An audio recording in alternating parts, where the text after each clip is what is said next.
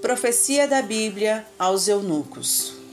As grandes profecias bíblicas estão relacionadas, na maioria das vezes, a consequências da desobediência do povo de Israel e ou do povo de Deus.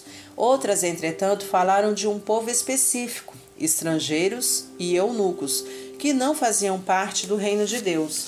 Nas profecias sobre a graça derramada para um grupo determinado de pessoas, devido sua condição sexual, é declarada no livro de Isaías, uma profecia voltada para um grupo em que há uma evidência clara de segregação social e espiritual.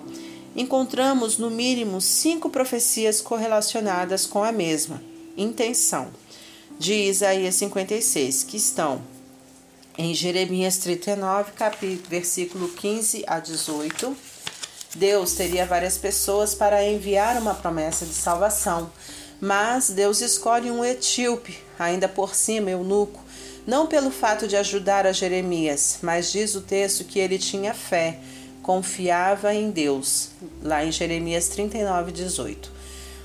É, em Isaías 56, versículo de 3 a 5, Jeremias 39, de 15 a 18, Ezequiel 34, de 1 a 31, Miqueias 4, de 6 e 7, Sofonias 3, 18 a 20.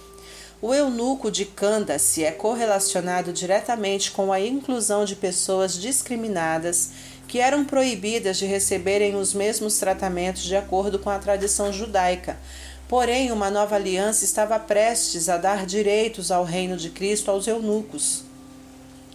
Essa graça que acolhe os rejeitados, englobando em uma nova aliança. Infalivelmente, Deus cumpriu o que tinha prometido em Isaías 56 aos eunucos.